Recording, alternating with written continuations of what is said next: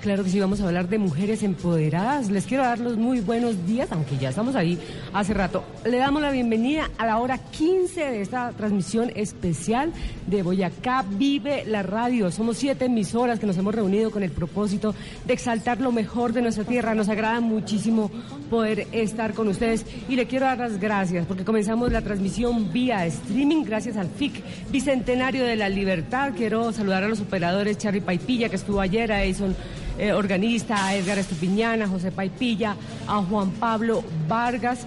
Gracias, gracias por ayudarnos en ese propósito maravilloso de transmitir sabores y saberes a través también del streaming. Y hoy vamos a hablar de mujeres empoderadas desde el campo, de mujeres que han transformado su comunidad. Pero quiero presentar a mi equipo de trabajo, quiero presentar primero que todo a la doctora Lenis Mejía, ella es psicóloga y pues siempre está yo siempre le digo, terapiándonos, mostrándonos la mejor parte, las soluciones a veces, porque nos, nos, encontramos con conflictos muy fácilmente. Y bueno, tradicionalmente nuestros oyentes en Positiva escuchan un Woman. Hoy, siete emisoras escuchan un Woman, un programa, el único programa de género en el departamento de Boyacá. Lenis, gracias por estar con nosotros. Así es, Angelita, muy buenos días a todos los oyentes. Encantada acá de participar en el Bicentenario. Y pues ya abriendo, aperturando esa quinceava hora de transmisión. Quiero saludar también a la gente de backstage, están por acá atrás haciendo que esto sea posible.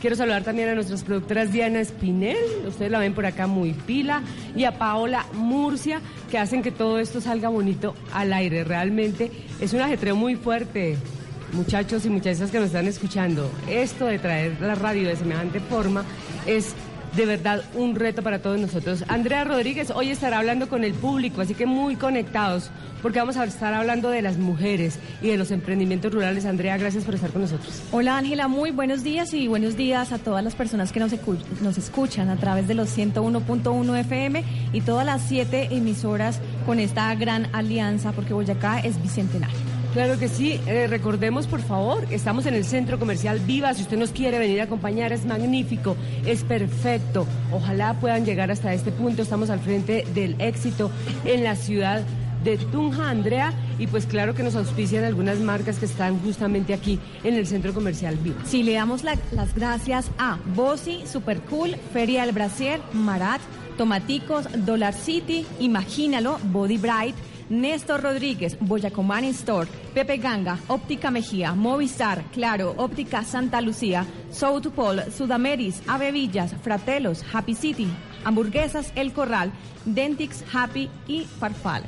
Bueno, pues estamos conectados, Uno Boyacá Virtual, Positiva 101.1, La Juan de Castellano 105.4, Colboy Estéreo 102.6, Boyacá 95.6, Santoto Radio, UPTC Radio 104.1 y el FIC Bicentenario de la Libertad, que hasta ahora también pues, nos permite estar vía streaming. Y vamos a arrancar de una vez con nuestros invitados. Tengo una mujer maravillosa. Quizá ustedes eh, han escuchado hablar de ella, pero es una mujer que empoderó a su comunidad en el páramo de Ocetá. Mire que cuando empezamos a hacer este trabajo juiciosos de qué vamos a llevar hasta eh, esta transmisión, pensamos en destinos, qué promocionamos de nuestra tierra. Y nos dijimos, bueno, pues vamos a promocionar el páramo de Ocetá. Y lo vamos a promocionar con una mujer que le jala el tema de las coplas costumbristas, pero que además empoderó a su región empoderó a hombres y a mujeres y pues ahora los tiene trabajando en ecoturismo. Ella es la Maruja Soto, así la conocen y así lo va a presentar. Maruja, gracias por estar con nosotros. Maravilloso que usted esté acá. Angelita, muchas gracias. Pues un poco nerviosa porque es la primera vez que estoy como al frente de tantas emisoras y que me están escuchando. Ya pues en otras ocasiones he hablado para una, digamos, para una emisora por separado, pero ya ahora hablar al tiempo para siete emisoras es Sí, me pone un poco nerviosa. Muchas gracias por invitarme. Pero rompa ese, e, ah, ese frío, rómpalo con una copla. Una perra se fue a Tunja y se volvió al otro día, porque los perros de Tunja tienen las narices frías. Ah, vea, pues no, ahí ya vamos rompiendo el frío. Maruja, ¿cómo hizo usted para empezar a interesarse por el páramo de Ocetá específicamente? ¿Usted de dónde es? Bueno, yo nací en Monguí. Eh, la primera imagen que tengo del páramo fue más o menos a mis tres años, que es como la imagen más antigua. Yo siempre he contado que cuando llegué por primera vez al páramo, y vi eh, las montañas color plateado, para mí fue como visitar otro planeta. Eh, siempre cuando pues me preguntan les cuento que para mí era un lugar mágico, siempre ha sido un lugar mágico. Luego me retiré por unos años de ir a ese territorio, eh, 10 años, 11 años tal vez estuve sin saber nada del páramo. Y luego cuando regreso y veo que mis montañas plateadas están deforestadas, llenas de vacas, ahí es cuando comienza ese como eh, ese pensamiento en evidenciar, ¿no? En poner en evidencia, porque yo solamente lo que he hecho es poner en evidencia un, una problemática que se viene eh, haciendo durante muchos años. Como yo siempre lo he dicho, las vacas son el enemigo silencioso del páramo. Día por día, cada día van dañando, dañando, pues no las vacas exactamente, las personas que tienen las vacas. Yo no tengo nada en contra del campesino, todo lo contrario, yo soy campesina, pero yo pienso que si el agua y el oxígeno es de todos, las vacas también tienen que, o sea, tiene que mirarse. Cada cosa tiene un lugar. Sí, que tienen un lugar y que así como tienen derecho de tener sus economías, hay que ver también por, por el bienestar de todos, no el bienestar propio. El ecosistema, valorar justamente ese espacio, ¿no? Exactamente. El páramo es un ecosistema muy sensible, demasiado sensible, al que hasta precisamente con el turismo se daña también si lo hacemos de una manera irresponsable. Eh, a mí, por ejemplo, en eh, Corpo Boyacá hace dos años, en el 2017, me dio una mención, un reconocimiento por mi turismo responsable en Marketing Woman. Eh, eh, fue una de las cinco mujeres reconocidas en el 2017 por Marketing Woman por ese turismo responsable. Yo invito a las diferentes operadoras, las diferentes personas que trabajan con turismo en la región, pues que seamos responsables realmente porque nuestros ecosistemas son para siempre, ¿no? No Maruja, usted evidentemente es una líder. ¿Qué otras mujeres se ha encontrado en el camino para caminar en este sentido de cuidar, preservar nuestro medio ambiente e inspirar a otras mujeres? Bueno, realmente em, hay muchas mujeres, muchas, muchas que en su labor silenciosa todos los días están haciendo cosas. Estamos estamos llamando, digamos, como a otras mujeres para que también se empoderen en los diferentes, em, digamos, eh, sectores, ¿no? He conocido mujeres que están empoderándose en la cocina, en nuestra cocina ancestral, en la parte también de, de guías. Por ejemplo, cuando yo empecé a hacer guía de montaña, no había más mujeres que hicieran este trabajo. Eso era visto solo un trabajo para hombres y era como un poco motivo de vergüenza que una mujer estuviera en la montaña. En este momento hay muchas mujeres guías de montaña y me siento muy orgullosa de haber podido ser, digamos, como esa, e, ese esa mujer que dio el primer paso para abrir el camino a otras mujeres para este tipo de trabajo. Les recordamos que pueden ponerse en contacto con nosotros, que nos pueden llamar, nos pueden escribir al 318-365-8241 o que lo pueden hacer a través del 318-538-3122. Hoy estamos manejando un hashtag ¿Qué le recuerda la radio? Maruja, ¿a usted qué le recuerda la radio? Uy, para mí la radio me recuerda, era la única eh, ¿cómo se llama? El único contacto que teníamos de niños con radio con el mundo, como el mundo exterior. No, radio Tensa, no. Gracias por las se levantaba? No, era que escuchábamos las radionovelas, ah, porque claro, nosotros famosas. ¿Calimán? Porque, porque nosotros vivimos en el Piedemonte Llanero y allá no había televisión, no había nada y nos, juntábamos a escuchar las radionovelas que había, no sé, y con Calimán y esos... ¿Y cómo pensaba usted que se hacía esas radionovelas? O sea, el imaginario, se decía con qué elementos, qué efectos de sonido, qué le recreaba esa historia. No, esto era impresionante, era tan impresionante que, o sea, uno se metía dentro del, del papel, del, papel, la historia. Y recuerdo algo muy importante que tiene que ver con el páramo. Eh, era eh, una vez un episodio de Calimán, por ejemplo, donde se enfrentaba con la bruja blanca del Kilimanjaro. Y ahí me enteré que en el Kilimanjaro había páramo. entonces yo tenía como cinco años, pero eh, sabía que en el Kilimanjaro había páramo por Calimán. Claro, me salto un poco del tema, pero hablando de páramo, justamente la otra vez tuve la oportunidad de hablar con usted, Maruja, y le pregunté de esos 10 productos de la cocina ancestral que justamente se rescatan del páramo de Ocetá y que funcionan. Uno dice, ¿en serio? ¿Cómo así? ¿Los podemos recordar, por favor? eh, no sé, las especias que hablábamos. Sí, exactamente. Bueno, estamos hablando de, bueno, en nuestro territorio tenemos muchas especias, muchas eh, eh, plantas que, con las que podemos cocinar. Tenemos, por ejemplo, el, laurel del bosque, tenemos la chiravira, que es un tipo de... La chiravira, ¿qué Sí, la chiravira es un tipo de, de salvia silvestre tenemos muchos tipos de salvias, pero entre esos la chiravira es le da como un aroma curry a las comidas. Tenemos los líquenes, recuerda que yo te hablaba de los líquenes, tenemos otra que se llama la eh, que es muy famosa, la siricá en Monguí, porque eh, crece en los bosques, en, el páramo, y es como la que reemplaza las huascas a, Sí, en medio de la en El, en el ajiaco. Pero se utiliza también para ensaladas, se utiliza para, para diferentes sopas. Diferentes. Con la trucha que deliciosa. Bueno.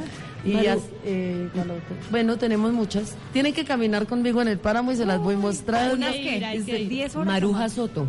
Mire, eso de, eh, de repente de ser una mujer campesina, en algún momento a nosotros nos quitó libertades nos quitó posibilidades. Entonces las mujeres migraban, se iban a las ciudades, buscaban la forma de crecer académicamente, si podían, o inclusive de internarse en el mundo doméstico, que era lo más próximo que tenían.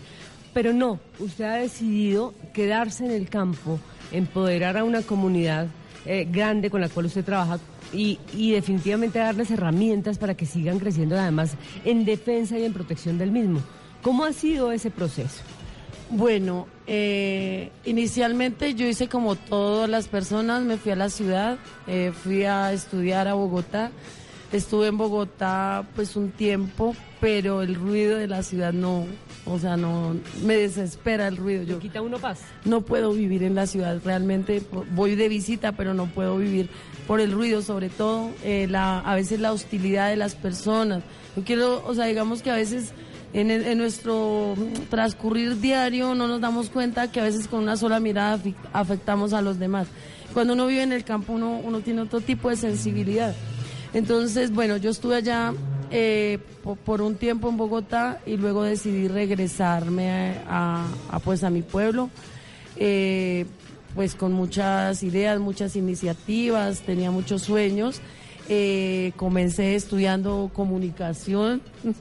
Sí, pero bueno, eh, bueno, ese, ese, es otro tema, otro tema, pero más como, era como, es más encaminado como a la parte de escritura, la parte de lo que hago, con la maruja, el teatro y eso. Sí, un tipo de comunicación con el público y como... Más histriónico y más empoderado, como el contacto con la gente. Con la gente, exactamente. Eh, pero luego no tenía trabajo en Monguí, no había nada que hacer y, entonces fue cuando surgió la idea de lo de trabajar con el turismo. Ya trabajando con el turismo es cuando empieza uno a darse cuenta que las comunidades necesitan muchas cosas. En este momento, pues lo ideal, lo ideal es tratar de preservar el páramo, pero tratar de proteger a las personas que habitan el páramo. Mm. Entonces estoy empezando un nuevo proyecto que pues todavía no, no, se puede contar mucho a la luz, pero es un, un, proyecto turístico totalmente ecológico que pues esperaría que algún día ustedes puedan visitarlo, conocerlo, porque es un proyecto hermoso turístico totalmente ecológico.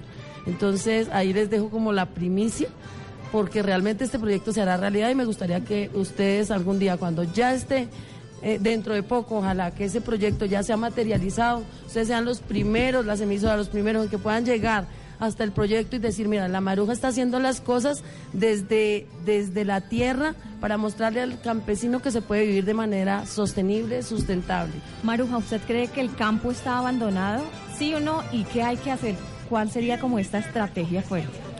Bueno, el campo sí está abandonado, pero yo no voy a decir que está abandonado por el gobierno. Lo que pasa es que hemos perdido el amor por nuestra tierra. Cuando nosotros perdemos el amor por la tierra, buscamos lo fácil, ir a hacer otras cosas y lo que primero nos dé dinero. Pero si nosotros vemos a las personas de 80, 70 años que están ahí todo el día poniéndole la espalda al sol, todavía con el asadón, luego recogiendo su cosecha con tanto agrado, ahí nos damos cuenta que es amor a la tierra, más no, sí, no, no, no es que porque un gobierno u otro nos da o no nos da.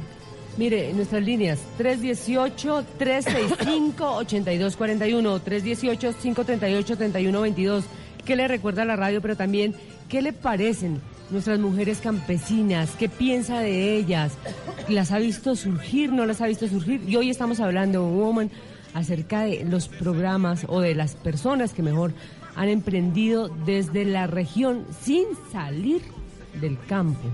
Ojo, mujeres empoderadas desde el campo. Lenis quería decir algo e invito también a la gente que está aquí, porque ya nuestra compañera Andrea Rodríguez va a empezar a hablar con ustedes acerca de qué piensan de nuestras mujeres campesinas, qué piensan ustedes de ellas. Lenis. El, el tema de empoderamiento de comunidad es muy importante y creo que Maruja lo ha logrado. ¿Cómo empieza a hacerlo y lograr inspirar a la comunidad para que se una a ese proyecto? Pues mira, es que ni siquiera la gente no, ¿cómo lo explico? Ellos a veces siguen es eh, como el observan, digamos, lo que está pasando. Ahorita, por ejemplo, hay un problema con lo de la ley de páramos. Muchas personas están en desacuerdo con la ley de páramos. Muchas personas eh, dicen, no, es que eh, nos quieren quitar nuestra tierra. A veces lo, digamos, el hecho de proteger en este momento es porque o les toca o les toca. ¿Sí? O a veces dicen, bueno, esta señora está con este cuento, pues metámonos también a hacerlo. O sea, a veces es como más el observar. Sí, lo que las... Desconocimiento, como que vamos a acompañar al grupo, pero realmente no se sabe qué políticas y qué es lo que están haciendo respetar. Exacto, pero ya, e incluso ya en este momento podemos decir que es una política eh, de, municipio como tal, la protección del páramo, ya todas las empresas hablan de ecoturismo, ya eh, en el papel pues todo parece del turismo sostenible. Entonces, de alguna u otra forma lo que uno quiere es como replicar ese mensaje y que no no importa que no lo sigan a uno o que sino que hagan las cosas bien por el territorio. Eh, bueno, otros las, digamos como de los proyectos grandes que tengo a, corto plazo es como crear una fundación. Me alegra poder hablar y contarles en este momento eso porque me gustaría que me apoyaran con eso. Quiero crear una fundación donde podamos vender, digamos como comprar acciones, vender acciones, llamémoslo así. Yo estaba diciendo, siempre lo he dicho que a partir de un euro poder uno ser accionista del páramo, ¿sí? Con esos dineros comprar territorio de páramo a los campesinos, que ellos puedan recibir eh, una, no, o sea, que no se van a ir con las manos vacías. Un beneficio. Que reciben el dinero por su territorio y la fundación se encargará de proteger el territorio. Entonces están pues abiertas ahí las, las propuestas para que ustedes también me apoyen y hagamos esa fundación grande, empecemos con el páramo de Oceta, pero quien quita luego podamos hacerlo en diferentes páramos. De todas maneras, eh, cuando el señor procurador de la, de la Nación me dio como ese eh, homenaje o reconocimiento como procuradora de páramos, pues espero cumplirlo a cabalidad. Yo no, no he podido hacer mucho porque no hace ni un año que pasó esto.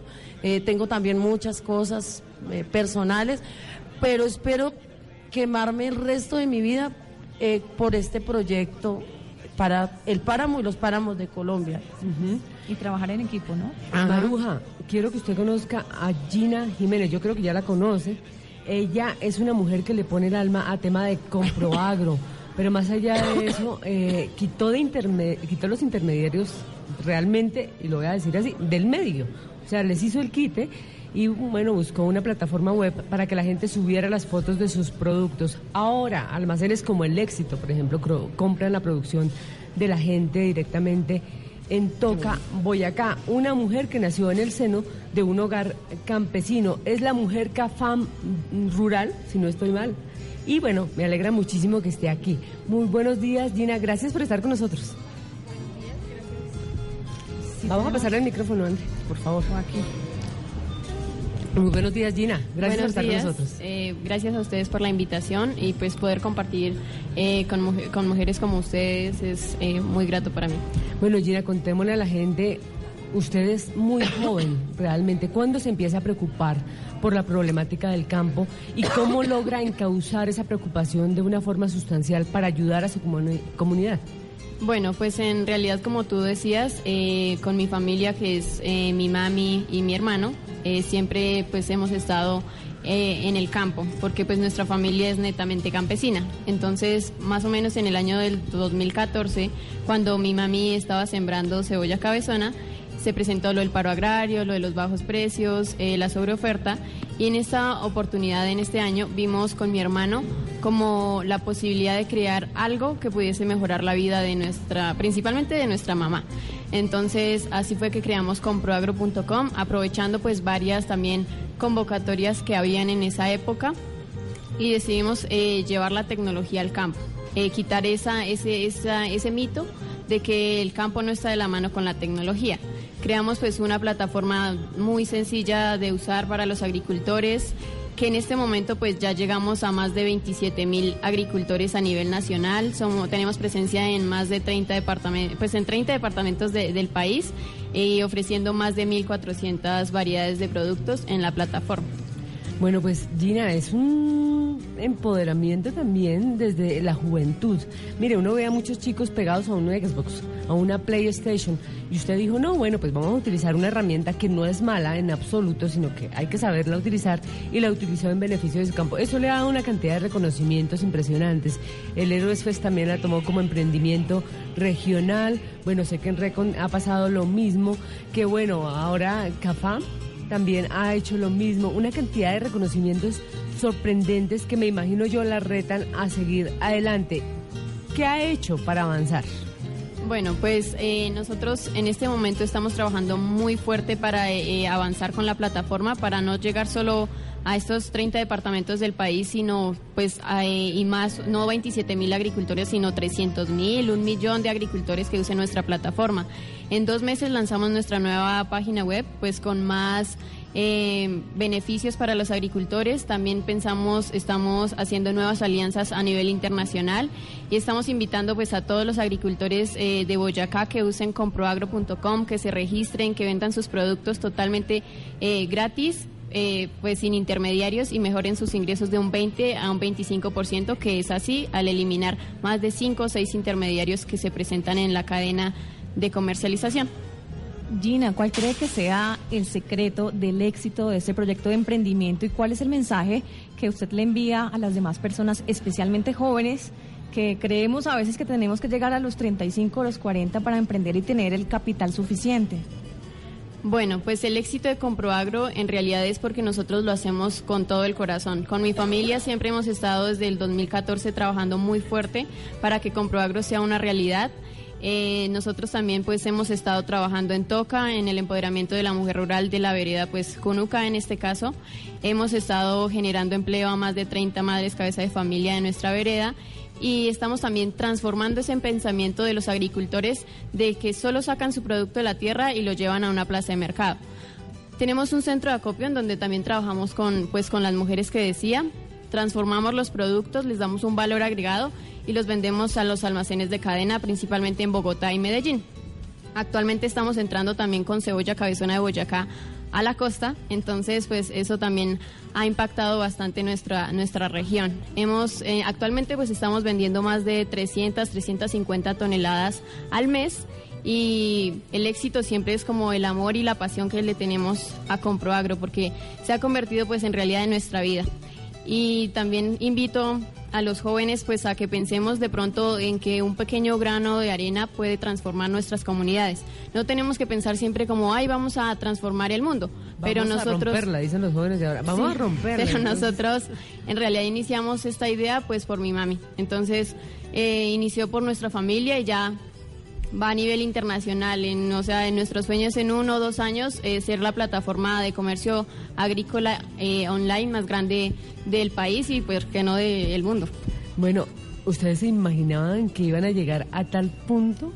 Por ejemplo, que un canal de televisión eh, un programa específico de Sony iba a visibilizar su trabajo de semejante forma como ha pasado? Pues nosotros siempre, yo siempre pensé, en mi caso, eh, en que Comproagro en realidad transformaría de pronto la, realidad de muchas familias agricultoras. Y siempre estuvo en nuestra mente, pues con mi hermano somos mellizos, eh, y siempre estuvimos como, mi mami siempre nos decía como ustedes tienen que hacer algo para aportar al mundo. Entonces siempre estuvo como el pensamiento eh, y como el apoyo incondicional de ella. Em, nosotros hemos tenido este año sobre todo pues muchos reconocimientos y hemos tenido muchas oportunidades. En este mes pues se han presentado más de tres empresas internacionales que quieren apoyar a Comproagro. Entonces tenemos en realidad muchas eh, como expectativas, muchos sueños y pues yo sé que, que Comproagro va a crecer bastante y vamos a hacer también exaltar mucho más a Boyacá. Gina, me queda la duda de esta plataforma, digamos, ¿con quién realizaron esta gestión? Porque ustedes no sé si sabían del tema técnico, de software, de plataformas, o buscaron también un aliado que dijera, esto es lo que queremos plasmar, ahora hagámoslo realidad.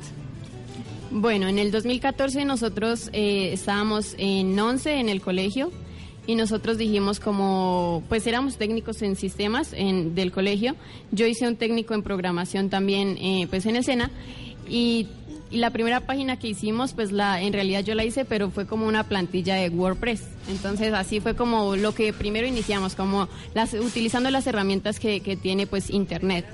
Sí.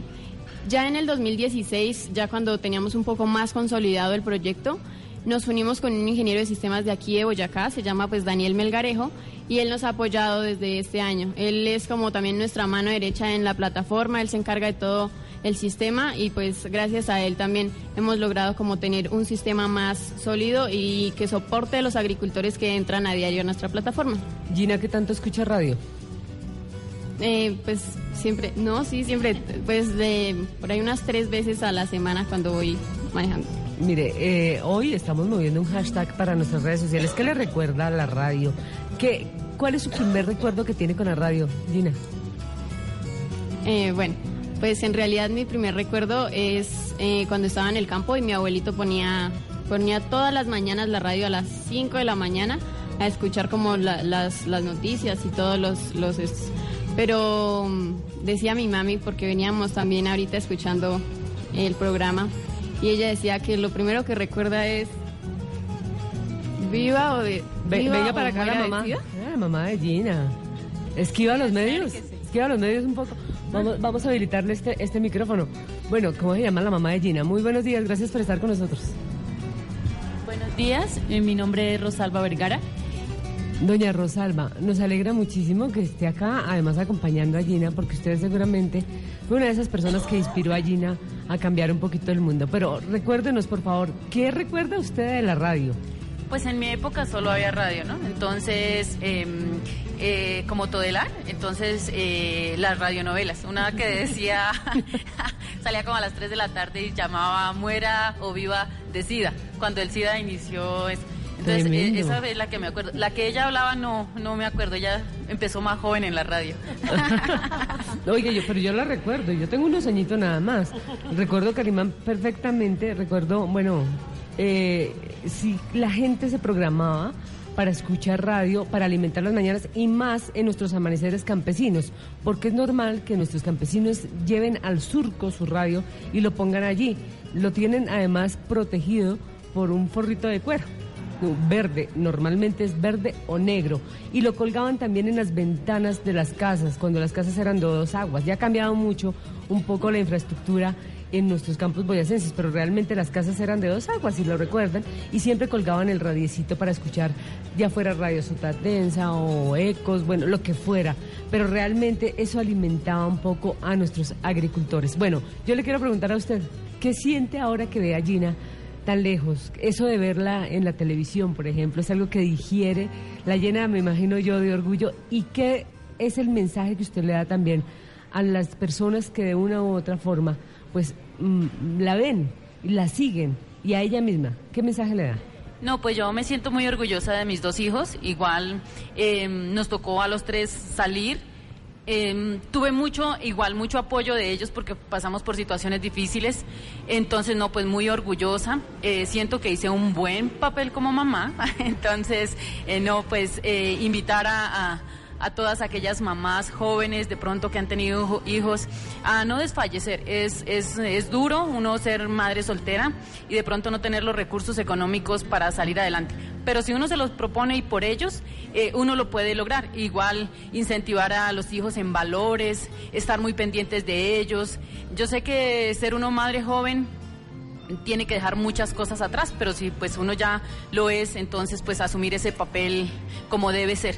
Y pues invitar a los jóvenes que, que, que tras, sigan adelante, que cualquier proyecto eh, hay que ponerle el alma para que pueda salir. Y pues Alejandra y a Brian, no, muy orgullosa de ellos. Ellos saben que yo soy un poquito dura con ellos, pero es por el bien de ellos. Eh, que- eh, frase frase clásica de mamá. Ustedes saben que es por su bien. Usted sabe. Sí. Pero es que en realidad es por el Es- bien de es- ellos. es por el bien de ellos, sí, y claro es que una sí. mamá muy joven. Bueno, quisiera preguntarle justamente nuestra pregunta también, ¿qué es lo que más valora el papel de la mujer campesina? No, a nosotras las mujeres campesinas eh, nos toca muy duro. Eh, normalmente pues se vive en un ambiente machista, entonces fuera de que a uno le toca hacer las labores de la casa, ayudar con los cultivos, los hijos, eh, bueno, todas las cosas que hay que hacer, pues es una labor muy dura. Entonces, no, las mujeres campesinas somos unas berracas, de pronto nos falta un poquito de como de despertar y comprometer también al hombre que nos debe ayudar también en la casa. Unión, más unión también, Mm, entre hombres y mujeres. Sí, sí. Entonces, eh, como le digo, los hombres como que simplemente se dedican a hacer lo de ellos y piensan que nuestro trabajo no es igual al de ellos o que, o que vale menos. Entonces es como empoderar a la mujer campesina y no.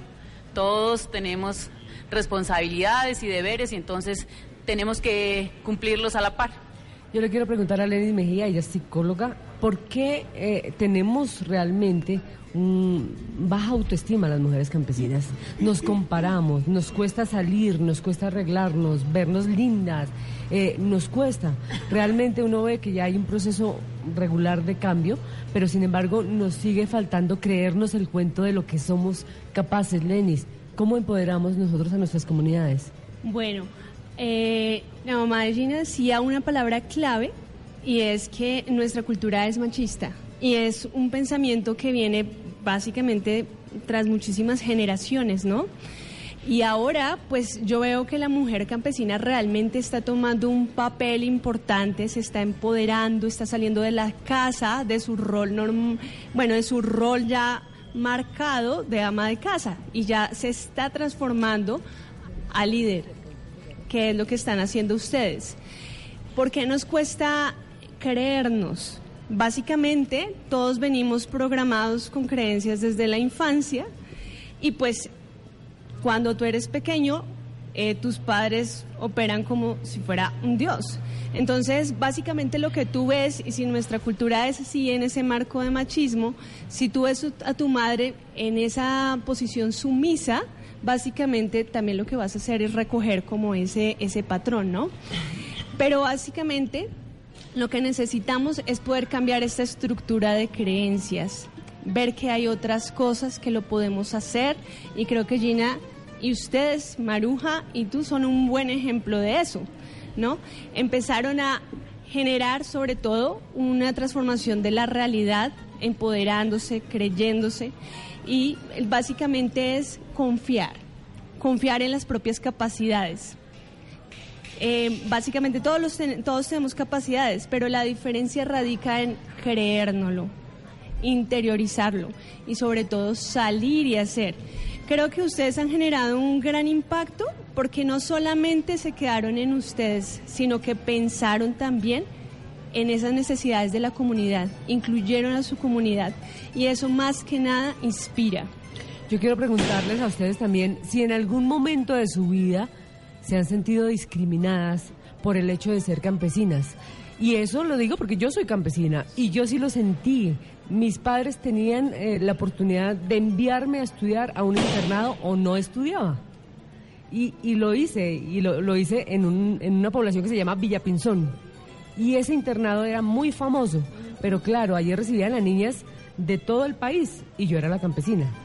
Entonces era muy duro para mí, se reían, la campesinita, la campesinita. Y eso le hace a uno dejar de creer en que el campesino, el que ser campesino es un valor agregado, pero realmente lo es y uno con los años lo entiende. Pero quiero preguntarles eso, ya que están aquí, aprovecharlas. ¿Se han sentido discriminadas en algún momento de su vida por ser campesinas? Maruja.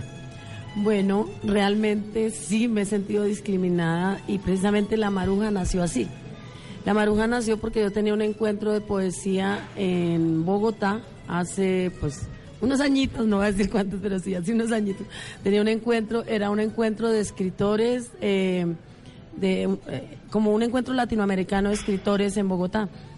Y eh, yo llegué, en el lugar donde me ubicaron, estaba sentada una señora de, muy, de clase alta, muy, muy elegante, una poetisa muy reconocida, que se llamaba Marujita, ¿sí? que yo siempre cuento la historia. Entonces era esa Marujita de dedo parado, y cuando yo me siento ahí toda campesina, de verdad, con, pues con, con mi cara quemadita por el sol, y, y me siento y la señora me miró como si yo fuera un bicho raro y se paró de ahí y se fue. O sea, no, no soportó estar sentada al lado mío. Entonces en ese momento me sentí pues primero triste y, y fue cuando nació la idea de decir, ahora voy a colocarme, mi nombre se va, va a ser La Maruja, que siempre lo cuento, La Maruja que la señora se llamaba Marujita, que era de clase alta, ¿sí? Chirriada Marujita. Chirriada Marujita. Y yo me coloco la maruja, que la maruja es la amiga de todos, o sea, es como la Teresa, la Joaquina, la, sí, es esa que es amiga de todos. Por eso nació la maruja, pero sí, por la discriminación. Gina, ¿se ha sentido discriminada en algún momento? Em, no tanto. Pues, o sea, en el aspecto, sí he notado mucho, es eh, en esa falta como también como de identidades de los jóvenes campesinos. Entonces, ellos se van para la ciudad y les da pena decir que son del campo. No, ya El acento. inmediatamente dejan de ser boyacenses para convertirse en rolos. Ajá. Déjeme Mira, decirle. Sí, mira, por ejemplo, en unas cosas que sí me he sentido como que dicen, uy, pero ¿qué es ese acento? Sí, en serio, en serio. O sea, me han dicho Sí. como unas cinco veces, uy, pero usted sí tiene el acento marcado, ¿no? Y yo digo, pues sí, uno es de Boyacá, pero entonces uno va a Bogotá a eventos o algo así, y eso es lo que los jóvenes, o sea, de que siendo Boyacá, ya cambian el acento, ya niegan que son de, pues, de Boyacá, ya les da pena, entonces Se eso... van dos meses para España y llegan diciendo tío. Sí. Y nadie les quita el tío de la... Es verdad, Sí. nos falta identidad, nos falta también arraigo, porque muchos ya llegan a la tierra, pero ni siquiera le ayudan a su mamá a ver los terneros, por ejemplo. E- Es algo que nos pasa, Gina, y hay que hablar de esas realidades porque so- es lo que estamos viviendo en el departamento de Boyacá. Hablemosle a todos esos jóvenes que se les vuela la tapa literalmente y que de repente no se reconocen en nuestras raíces campesinas. Sí, o sea, por eso uno eh, cuando va a la ciudad y bueno, si ya está viviendo en Bogotá, en otra ciudad, y eso mismo, o sea, eh, la necesidad de decirle a uno como, uy, ese acento, esa cosa, esa discriminación también por lo que uno es, porque nos, a nosotros los boyacenses, pues, no todos, pero sí, pues la mayoría, tiene este acento pues marcado y uno tiene que ser también pues, eh, o sea, quererse como uno es, si uno tiene ese acento pues se reconoce que uno es de Boyacá porque uno se vivió y se crió aquí. ¿Qué tanto utiliza el su merced? Eh, no, ay, sí Eso es un título de honor. Promedio, Mucho. promedio, promedio. Pero sí, o sea, si uno está hablando, pues, digamos, con los agricultores, con esto, pues ya es una cosa muy cultural. O sea, uno por respeto, pues, su merced, bueno, y esto, y es... eh, hacer- Nosotros utilizamos más el Bessie que el su merced a veces. Sí, Bessie, Bessie, hágame un favor. No, Bessie. su. No, es una palabra que se utiliza muchísimo, muchísimo. No nos van a decir que no en el departamento de Boyacá. Lenis quiere decir algo. Gina, usted mencionaba que algo muy importante y es que los jóvenes del campo tienen ese desarraigo la identidad. A partir de este proyecto, ¿usted ha podido evidenciar algún cambio en los jóvenes de su comunidad con respecto a esta identidad de creérselo, de apropiarse de la identidad como Eh, campesinos? bueno, pues eh, a raíz de que estamos como promoviendo también Comproagro en, en varias partes, también no solo de, de Boyacá, sino del país, hemos notado mucho que los jóvenes se interesan mucho más por, por el campo, quieren aportar más. Hay muchísimas ideas, no solo en Boyacá, en, Tolima, en, Putumayo también, de jóvenes que hemos escuchado que tienen ideas en serio impresionantes para hacer crecer el, el, camp- el campo, para darle una mejor vida a sus familias. Entonces, eh, pues a través de Comproagro sí hemos llegado a muchas historias increíbles eh, de mujeres, de jóvenes que están pensando ya no solo salir de- del campo y abandonarlo como pues actualmente tenemos, esa fuga como de cerebros, también esa fuga de personas que trabajan en nuestro campo, sino estamos también como empoderándolos y pues ayudando a que siga el desarrollo del campo colombiano. Quisiera preguntarle a la mamá de Gina justamente esa pregunta, ¿no? Que nos hizo falta. ¿Se ha sentido en algún momento discriminada por el hecho de ser campesina? ¿Y cuál es ese mensaje fuerte, empoderado y claro, sin tapujos, que hay que decirle a la sociedad, más que a los boyacenses, a los foráneos, somos igual? iguales con las mismas capacidades o incluso más y nadie nos tiene por qué por debajear. Somos iguales de talentosos y tenemos muchos sueños y muchos proyectos. No, en realidad yo sí no me he sentido discriminada en ningún sitio. Yo creo que somos una familia excepcional, todos los boyacenses. Entonces, de pronto que en algún evento y entonces eh, nos tenían como cierto cariño, ¿sí? O sea, uno notaba que, que había cierto cariño porque somos campesinos, pero igual nosotros como que aprovechábamos más bien esas cosas, ¿sí? O sea, ellos, ellos como que querían esto, pero no. Como nos tenían como pesar, pero igual nosotros les decíamos, no, pues los pobres son ellos, ¿cierto? Pobres de pensamiento. Sí, ya poco a poco uno como que dice, bueno, hace parte, entre comillas, del panorama pero es también la seguridad que uno debe proyectar y que debe uno enseñarles y callarles la boquita a otros, ¿no? Sí, yo creo que con, con Proagro hemos, eh, hemos logrado hacer eso, entonces no, yo como les digo, invito a todas las mujeres a que no, que demos, eh, eh, demos nos tomemos un minuto, miremos las cosas que no nos gustan y las digamos. Y ya, o sea, nosotros, o sea, porque somos campesinos no tenemos que soportar todo lo que nos digan. Nosotros también decir las cosas, no, no me gusta eso, no me gusta cómo me tratan, no me gusta y punto. Eso no, a nosotros en nada nos va a afectar. Si el esposo se quiere ir, pues chévere, yo creo que la vida mejora. Pero entonces eh, es eso. Nosotras no tenemos por qué soportar cosas que no nos gusten. Claro, ahí el mensaje está efectivo. Agradecemos a Gina Jiménez, pero pues por, por ahora en la mesa de trabajo, a la mamá de Gina y a la Maruja. Ángela tiene un invitado especial. Tengo un invitado de la Mochila Music, una empresa creciente en el departamento de Boyacá, una empresa además que nos hace sentir orgullosos de lo que está pasando con los procesos culturales. No podemos escaparnos ni podemos desconocer lo que se está tejiendo. Y quiero saludar a Daniel Castillo, una persona que ha, bueno, trabajado mucho el tiempo con el tema de la música, lo he escuchado cantando bambucos, pasillos, pero ahora tiene su sello personal y busca de alguna forma pues dar a conocer su música, lo está haciendo muy bien en Boyacá, lo hizo perfectamente y ahora está en el resto de Colombia. Daniel Castillo, gracias por estar con nosotros. Hoy siete emisoras nos unimos a través de esta transmisión de Boyacá. Vive la radio, bienvenido a, bueno, a esta transmisión especial hoy en Viva Tunja. Angelita, buenos días, buenos días a todos. Eh, bueno, pues gracias por invitarme a este, este evento así como rara vez se hace, ¿no? Esta unión, chévere, chévere que nos unamos siempre desde todos los flancos. Bueno, Daniel, ¿qué podemos decir de sus proyectos? Nosotros conocemos canciones de ustedes como, Amar y ya, Amarilla, mejor. Es que me caí con el Amar y ya, Amarilla y si me vuelvo a enamorar, que me encanta, que suena a través de varias estaciones radiales en Boyacá. Pero ¿qué viene ahora para Daniel Castillo? Bueno, han pasado muchas cosas. Eh, ayer estuvimos de lanzamiento, estamos lanzando una nueva canción, se llama Te Juro, que como que cierra este ciclo grande que se abrió eh, en un EP que grabamos el año pasado de tres canciones.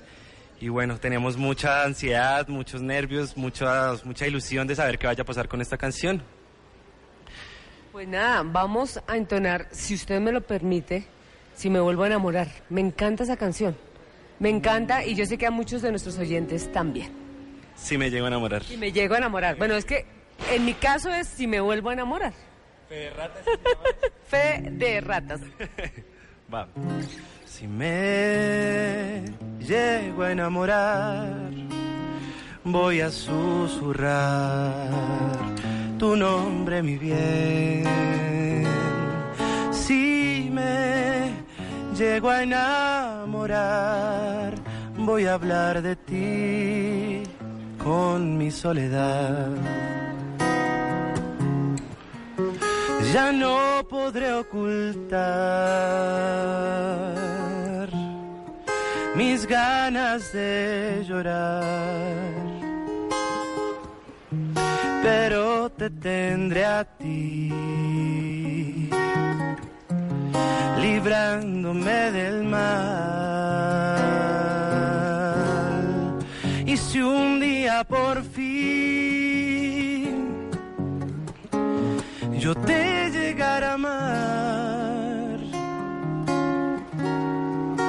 sería muy feliz porque hoy todo es igual. Muy bien, un aplauso por favor para Daniel Castillo. un artista de la Mochila Music y lo voy a dejar acá porque más adelante vamos a entonar seguramente otra canción, pero antes de irme quiero preguntarle, ¿qué siente usted acerca de las mujeres campesinas boyacenses? ¿Qué cree de ellas? ¿Cómo las ve? ¿Y cómo cree que, que se van a seguir desarrollando, que van a seguir creciendo? ¿Qué siento por las mujeres campesinas de Boyacá? Pues un amor profundo. Realmente yo tengo un amor muy grande por el campo. Eh, siento que es una representación de todas las cosas bellas que tenemos como sociedad, como personas, como seres humanos. Eh, creo que no hay nada más bonito que esas madres, hermanas, abuelas que trabajan la tierra, eh, que, que con el fruto de su trabajo digamos que un poco le dan vida y, calor a esta sociedad. Bueno, pues más adelante volvemos con más música. Yo me voy a bajar por acá, si ustedes me lo permiten, y le voy a preguntar a la gente justamente eso. ¿Qué opinión le merecen nuestras mujeres campesinas? ¿Qué creen de nuestras mujeres campesinas? ¿Las respetan o no las respetan? Voy a coger acá a nuestros oyentes. ¿Qué piensa usted de la mujer campesina? Buenos días. Buenos días, ¿cómo estás? Em, una mujer valiente, una mujer hacendosa, es una mujer que merece todo el respeto de nosotros, nuestros hombres. Bueno, ¿qué piensa de nuestras mujeres boyacenses, nuestras mujeres campesinas? Son unas mujeres eh, muy trabajadoras, son un gran ejemplo para la juventud, eh, muy emprendedoras también, eh, de admirar y pues un gran orgullo para nuestra región. Seguimos viviendo la radio en el departamento de Boyacá y vamos a irnos por acá atrás y le vamos a preguntar a una de las personas que está justamente aquí. ¿Qué piensa de nuestras mujeres boyacenses, mujeres campesinas? Bueno, buenos días. Eh, para mí las mujeres boyacenses son unas mujeres luchadoras, son guerreras, son a quienes les debemos todo el respeto del mundo por esa gran labor que hacen no solamente en el campo, sino como madres. Andrea Rodríguez también tiene los micrófonos y vamos a preguntarle a la gente justamente eso. ¿Qué piensa de nuestras mujeres rurales? Sí, Ángela, vamos aquí a preguntarle. Muy buenos días, su nombre por favor. Eh, buenos días, Lida Roberto. Lida, ¿cuál es el papel más importante o qué es lo que valora el rol de la mujer campesina? Eh, pues creo que lo más importante es que la mujer campesina es muy trabajadora, echada para adelante y pues muy pendiente de los hogares. ¿Cuál es el mensaje que usted le da finalmente a ellas que están escuchando? Eh, pues que sigan con esa gran labor. Eh, que son unas mujeres muy emprendedoras por todo lo que hacen, todo lo que manejan en el campo, los alimentos, y pues que a la final es beneficio para todos los colombianos, todo el mundo. Muchas gracias. Bueno, yo le quiero preguntar a otra de las personas que está hoy aquí en el centro comercial Viva Tunja, ¿qué piensa usted de nuestras mujeres campesinas? Sí, buenos días. Pues las mujeres campesinas definitivamente es la parte importante de la familia en el desarrollo, en el progreso de sus hijos y es la que realmente ha sacado toda la parte productiva del campo hacia la ciudad y lo cual nos vemos beneficiadas por la fortaleza de ella, su capacidad de trabajo y la parte afectiva. Ellas son muy amorosas y con su familia y con los visitantes, con la gente de, fuera. Eh, definitivamente las mujeres son muy importantes en el desarrollo de, de toda la comunidad. Andrea Rodríguez, sigue usted. Bueno, por último. Bueno, Seguimos aquí en Viva Tunja, estamos al frente del centro comercial, bueno, estamos en el centro comercial Viva Tunja, al frente del éxito, ustedes pueden acercarse. Y hoy estamos hablando de mujeres, de mujeres empoderadas desde la ruralidad y queremos agradecerles a ustedes por estar con nosotros. Queremos darles las gracias por tomarse un espacio de dejar, bueno, lo que están haciendo habitualmente. Por ejemplo, ese viajecito que se pegó un Maruja Soto para venir acá, yo sé que fue grande.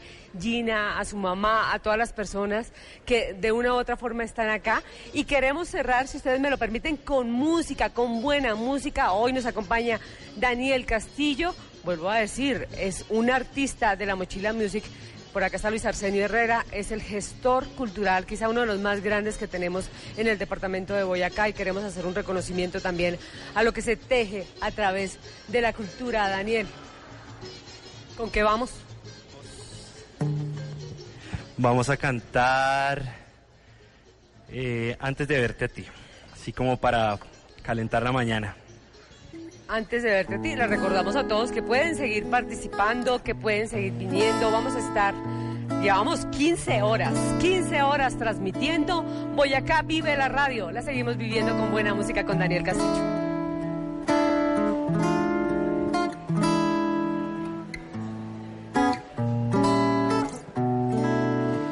Antes de verte a ti antes de ver el sol. Yo tuve que morir.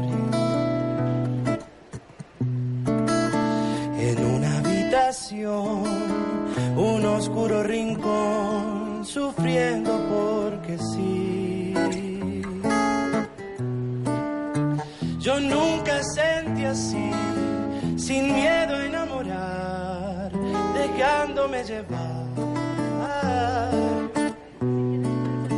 Jamás imaginé llegar a merecer un amor especial.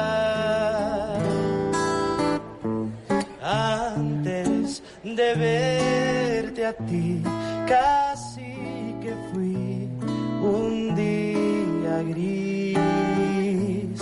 Antes de verte a ti, no pude comprender lo bello que es vivir.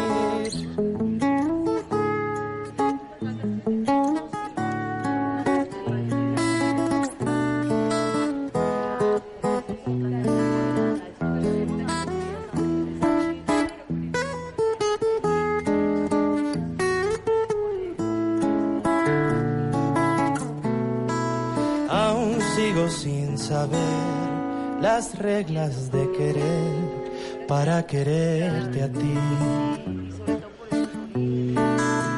Pero puedo intentar quererte un poco más si lo llego a lograr. Antes de verte a ti, casi que fui gris. Antes de verte a ti, no pude comprender lo bello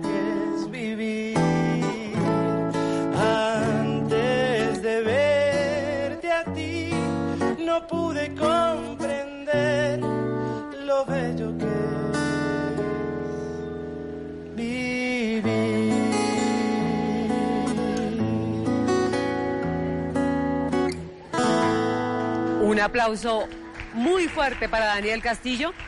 No, no lo vamos a dejar ir tan rápido.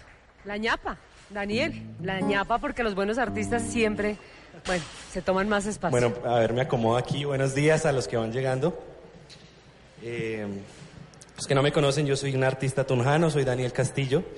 Eh, les voy a cantar una canción que no es apta para esta hora, un poco. Es una canción de despecho que estamos lanzando, la lanzamos ayer, el día de ayer, eh, para que vayan y la escuchen. Yo soy Daniel Castillo, así aparezco en YouTube, en Spotify, en Deezer, para que la escuchen. Se llama Te Juro y seguro que por ahí hay más de uno y más de una que se la merecen.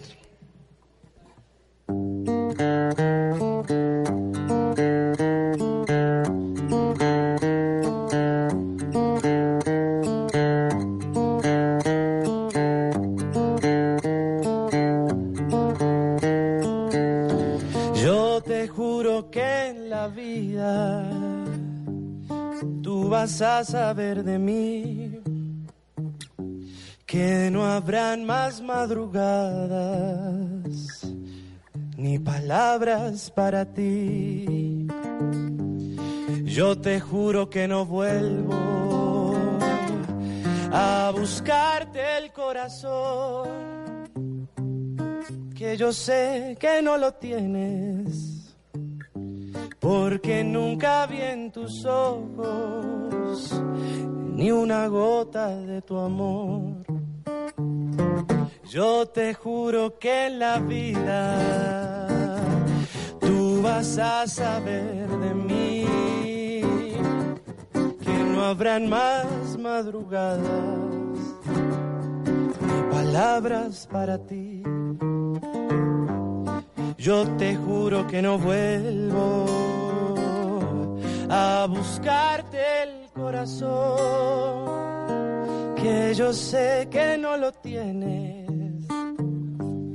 porque nunca vi en tus ojos ni una gota de tu amor. Tarará.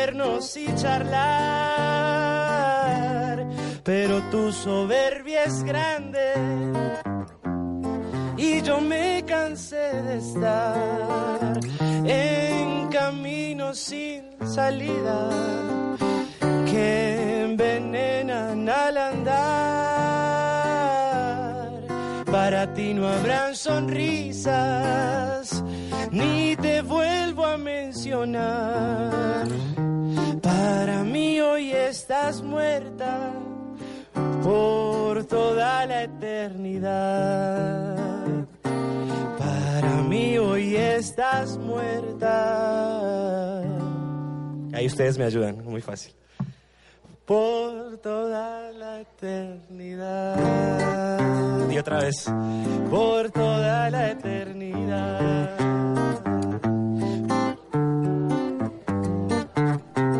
Eso.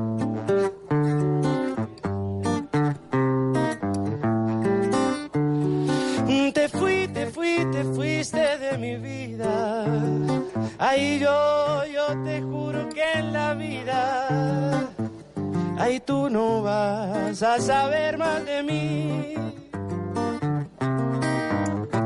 Por toda la eternidad.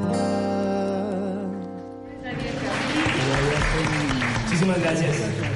Es Daniel Castillo, a quien le damos las gracias por estar hoy en esta transmisión especial. Siete emisoras de nuestro departamento de Boyacá. Quiero darle las gracias al Centro Comercial Viva, a Uniboyacá Virtual, a Positiva 101.1, a la Juan de Castellano 105.4, a Boyacá 95.6, a Santoto Radio, a UPTC Radio 104.1, al FIC Bicentenario de la Libertad por esta transmisión vía streaming.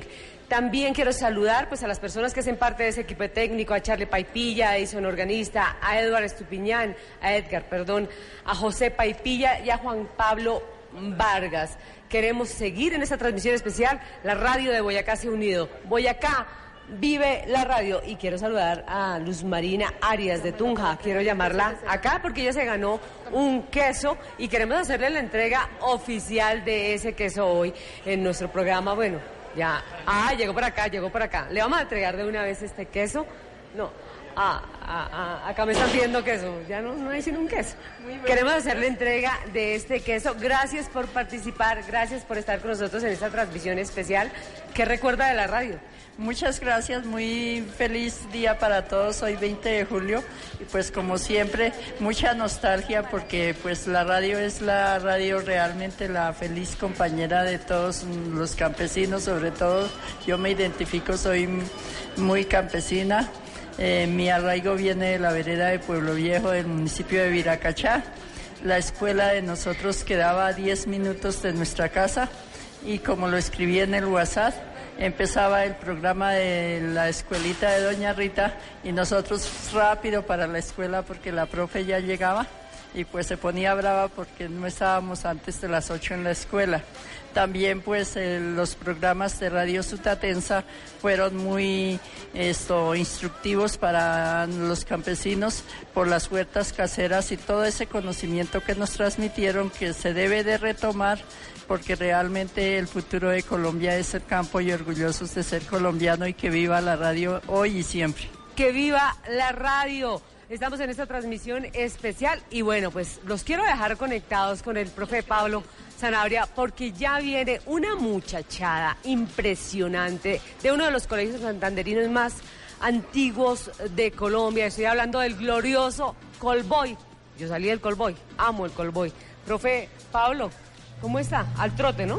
Pues el trote ha sido, mm, no un trote, ha sido muy interesante porque es hacer radio desde las 6 de la tarde, de ayer viernes, y continuamos hoy hasta las 6 de la tarde, casi que las 7.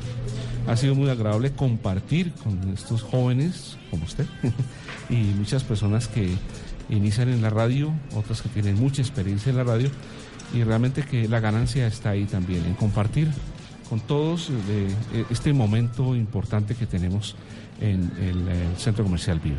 Pues a toda la gente que sigue conectada, les recordamos que pueden eh, escribirnos sus mensajes a través del 318-365-8241, a través del 318-538-3122 y seguimos hablando de Radio Profe. Pues quedan en muy buenas manos estos muchachos del colegio de Boyacá o del Colboy.